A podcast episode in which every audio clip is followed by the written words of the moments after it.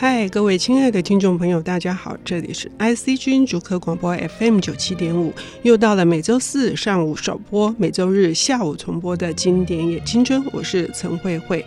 现代人喜欢旅行，去转换自己的心境，呃，这是非常必要的，因为呃，一直待在原地，可能会有更多的无法思考出一些对策。但是所谓的旅行，如果我们的定义是一种吃喝玩乐啦，是一个走马看花，那呃，能够得到多大的收获呢？我们今天邀请到的领读人，他花了。很长的时间，将近两个月的时间吧，去走一个半月四国遍路。那他同时也是呃三本算是小说吗？心灵类的小说。呃，从这个呃小跳舞人九个故事，以及呃刚出版时间的和哈。那这位作者非常有趣啊，他就是一个呃以走路这样子的方式来探索他自己人生的目标，我们要欢迎小欧。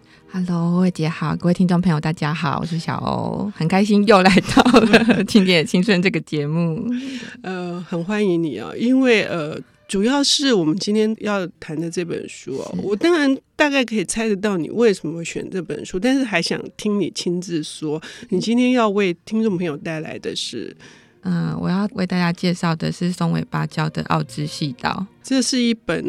走路的书，走路的书啊，对你来说，它极度的经典。因为司马辽太郎他说过，就是一千人也抵不过松尾芭蕉一个人啊。那他是一个，大家都说他是牌圣，他写的牌剧，即使理解一点日本文化，就会记得他那个有名的青蛙。就扑通扑通的青蛙哈，但是我们今天不是要谈这个排剧，可是这个《奥之细道》是它的整个排剧的精华，可是对你来说是一个走路的，嗯、对，对，对对对，走路的书。其实我会知道这本书比较确切的理解，它是跟呃徒步旅行有很大的关系，是在我。在之前上呃谢哲青的广播节目的时候，因为那时候去谈《四国篇文》的那本书，然后就说：“哎，那你以后有没有想要走一些其他的呃徒步旅行的的路这样子？”然后他就一直推荐我，就是说要不要去试试看《奥兹西岛》那样。回去之后我就想说：“哎，这好像是一本书的书名。”然后就去搜寻了一下这本书，然后就把它买回家这样子。嗯，然后他这本书其实他完全是一个呃，因为就是郑清茂老师翻译的一个版本，然后它其实全部都是一个古文的形式，短短的短短的文句，然后还有芭蕉的牌句。可是读起来，对于一个有徒步旅行经验的人来讲，就是非常的感同身受，而且每一次看里面的心境，其实都会有不同的一些想法。这样，其实我是非常喜欢这本书。松尾芭蕉走的这个奥之细道是哪些地方？嗯、呃，它其实是一个日本东北。嗯的一个路径，嗯、然后它其实是从江户，因为其实松尾芭蕉原本是呃现在的三重县的那边的人，嗯、但是他大概到了三十几岁的时候他就搬到江户去了。嗯，然后他其实是从江户一直往北走，所以他会经过现在的呃埼玉县、滋木县，然后福岛县、宫城县、岩手县、山形县、秋田县，大家会觉得越来越北的感觉。然后到了秋田之后呢，再往南、嗯、往南走，然后又到新泻县。然后那个富山、石川、福井，最后到岐阜县，大概是这样的一个路程，就是一个东北北路的那个地方。所以郑清茂老师才会在这本书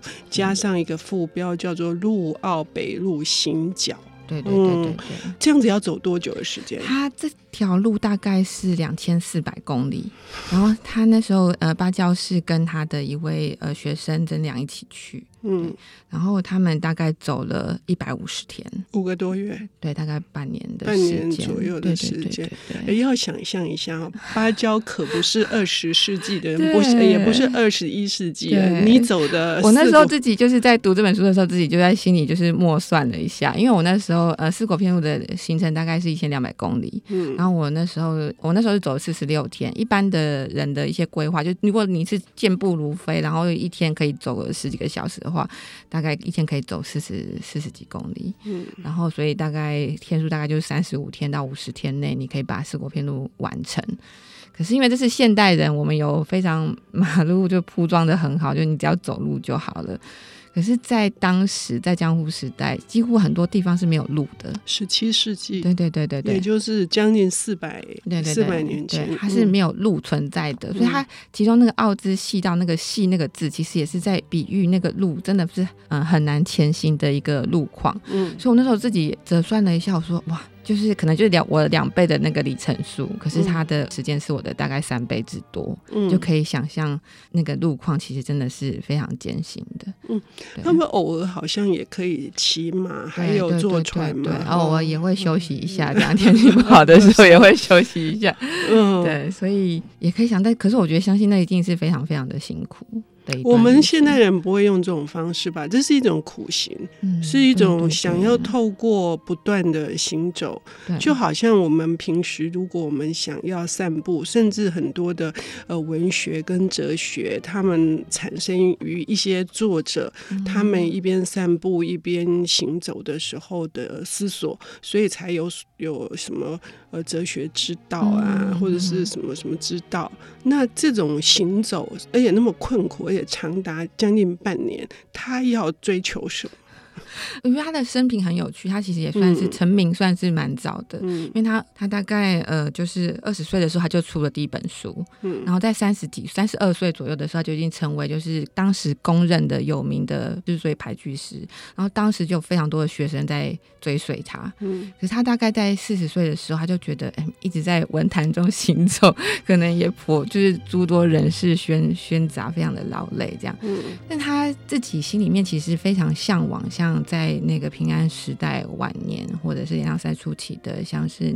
或者是西行法师，他们其实都是歌人，就会往，因为其实也是日本传统的一些行旅的方式，他们就会往天涯海角。去寻走，去修行自身的那个身形，这样子。嗯、那当时其实，呃，平安朝晚年的时候，就是西行法师，他就曾经走过到日本东北的这样的一个巡礼。那所以在那个芭蕉大概四十岁的时候，他就开始到处就是旅行啊，想要把很多事情就是可以放下，然后到四处去结草庵啊，然后跟当地的排人做交流。然后他大概就是在他四十五岁的时候，刚好也是西行法师的忌日的五百周年。然后在那个时间点去追寻他当年走过的一个路径，所以心里面也是有他的一个诶一个信念跟信仰在跟这条路上做对照。这非常有趣哈，他追随的是五百年前呃新行法师有的走过有的没走过的路，但是也都是往东北方向去走，而且在日本来说，东北是各方面的条件都很相对比较差，它非常的原始原始嘛。那唯有在这种大自然或者是风吹雨打，甚至抱定的很可能会，对对对，就是一去不回的这样子的决心去走这些路啊。五百年前的状况更差，五百年后，然后现在很多人都去也会去走奥之细道，不管有没有信仰。嗯，奥之细道它现在可能徒步的环境没有像斯洛偏屋那么完整，但是因为它已经变成是一个。重要东北的一个旅行的景点，然后想连带的一个景点，所以其实在那个地方。嗯，有可能不见得完全可以徒步，可是某些路段可能会变成是一个徒步的古道，嗯、因为他们那边就是有在做这样的整理，嗯、在日本当地也有这个奥之西道的那个法人组织。嗯嗯，所以呢，我就是前一阵子遇到了另外一个作者马家辉先生，他就跟我说，奥之西道的松尾芭蕉是个骗子，他去了之后发现截然不同。但是我想他是开玩笑的，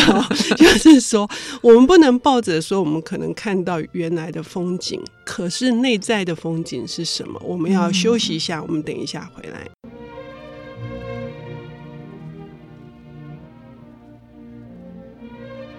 欢迎回到 IC 君主科广播 FM 九七点五，现在进行的节目是《今年也青春》，我是陈慧慧。我们今天邀请到的领读人是四国片路，也是最近出了《时间的河》这本呃小说的作者小欧，来跟我们谈日本非常重要的俳句之圣，就好像我们说杜甫啦、李白啦，这个很有名的松尾芭蕉，他的奥之细道啊。那我们刚刚已经讲到。道，很多人想要追随他去看这些风景。可是，对于一个或者内在有信仰，或者是说他心里面呃有所想要探索的真理这样子的人来说，他去走路的目的不是风景，可是风景会带给他非常多的。灵感跟对照，对对对，所以小欧可不可以帮我们介绍一下它里面哪些？除了他起心动念的原因之外，有哪些段落它打动你的？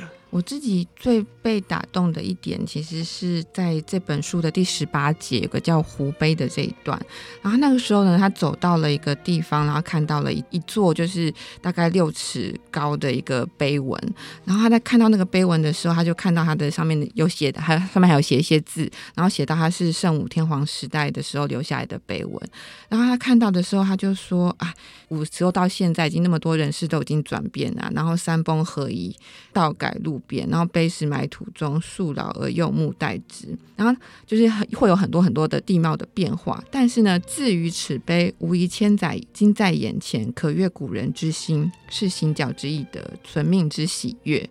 浑忘羁旅之劳，而泪亦潸潸然矣。这样子，我那时候看到这个呃文句的时候，我其实心里面为之一振。嗯，怎么说好呢？因为其实我自己是在去了四国片路之后，我才开始非常喜欢研究片路这件事情。然后我也才知道说，哦，原来在十七世纪，也是江户时代，刚好就是跟芭蕉在早几年的那个时候，片路道有一个非常厉害的人，叫做真念，他也是一位行者。然后他那时候就是也是他非常崇拜空海大师，然后那时候他就经常去走了二十几遍四国片路。然后在四国遍路道上面，就是立了非常多的碑文，立了很多指标，然后还写了第一本就是导览手册，就是告诉大家说，哎，你们你们如果想要去四国遍路的话，你们可以怎么怎么怎么走这样子。然后那本书也被保存下来。好，那不那本书真的就是在介绍怎么走这样子，然后在对一些情感面的一些感动的事情，他比较不会记载这样子。但是他那时候应该可能也看到了更早以前那个片路道上面留下来的一些东西。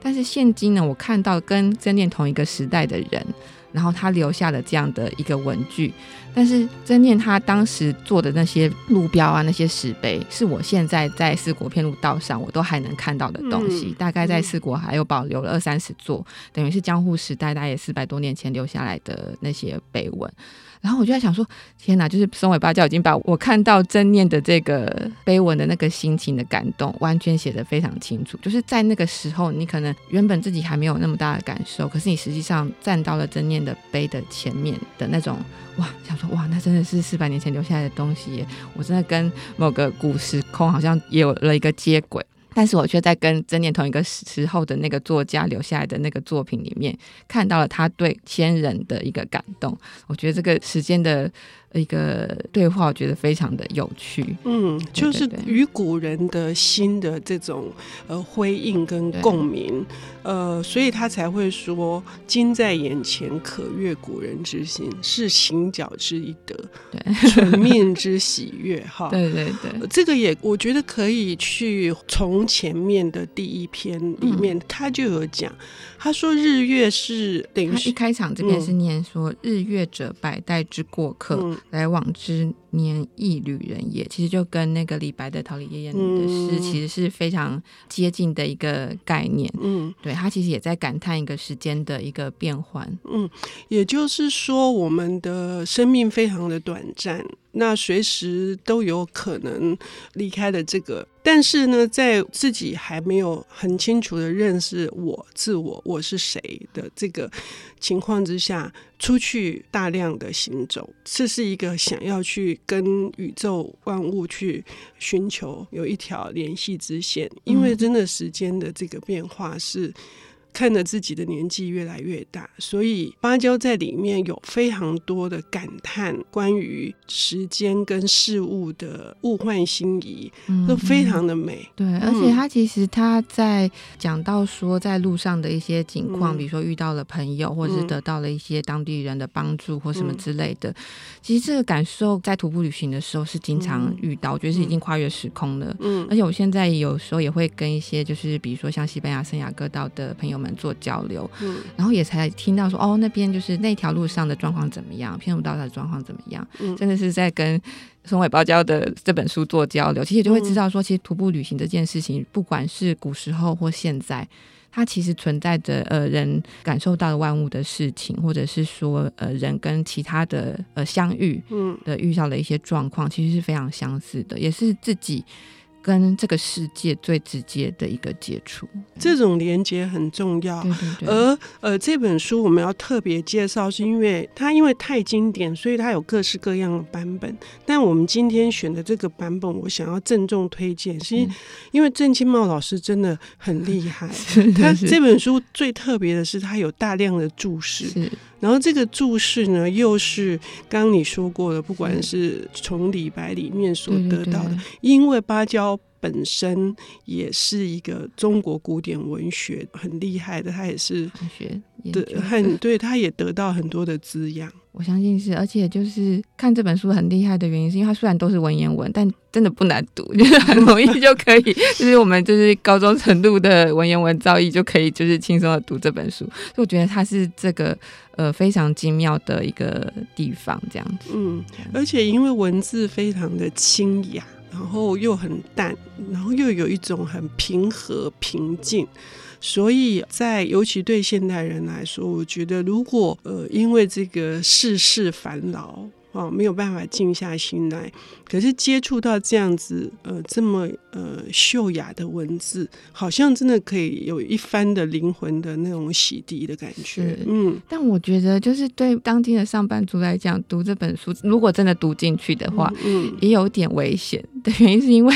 因为就像芭蕉他自己说，他是被一马星召唤的，就感觉到哦，一马星降临，然后某地的美景，比如说他讲到松松岛的美景，会在召唤他，就想要去。这样子，因为我觉得对现代人来讲，如果真的真心读进去的，一定会感受到那个 一马星在召唤自己，然后可能就会想说，哎、对，我是时间，我该出去走走了，然后因此就会想要哦远行。请不要怪异马行，那是你内在的召唤，